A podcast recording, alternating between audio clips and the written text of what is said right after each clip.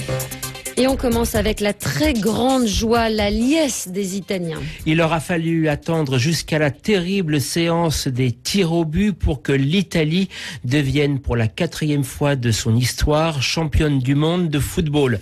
Le match, bien sûr, opposait la squadra Azzurra à la France, un match qui avait commencé par un premier but signé Zinedine Zidane, un penalty. C'était à la septième minute. Douze minutes plus tard, l'Italie égalisait grâce à Materazzi. Ensuite, un match bloqué malgré la domination française. Le score est en effet resté le même jusqu'à la fin de la partie. Tout à fait. Puis ce fut la terrible séance des tirs au but. Les joueurs italiens marquent à chaque fois. Seul le français David Trezeguet rate le penalty et accorde ainsi la victoire à l'Italie.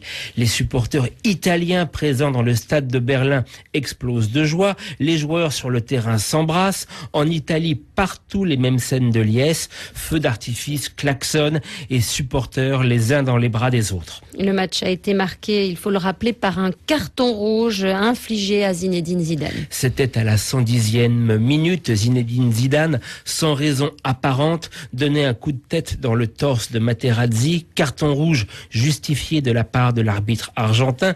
Et c'est sur ce carton rouge que Zinedine Zidane quittait pour toujours les stades de football. Zizou avait annoncé en effet qu'il partirait à la retraite à la fin du mondial 2006. Il y a une consolation tout de même pour l'ancien capitaine de France. La FIFA, la Fédération internationale de football, a désigné Zinedine Zidane meilleur joueur du mondial 2006. Alors c'est vrai, l'équipe de France a fait un beau parcours. Elle s'est retrouvée en finale. Beaucoup en France sont contents de ce résultat.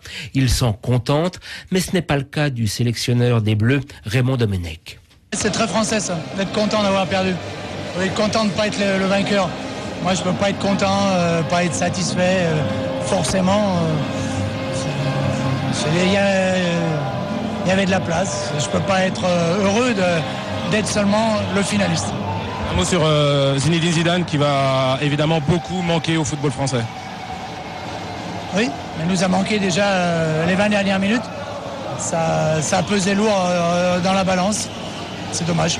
Le sélectionneur de l'équipe de France de football, il était au micro de Christophe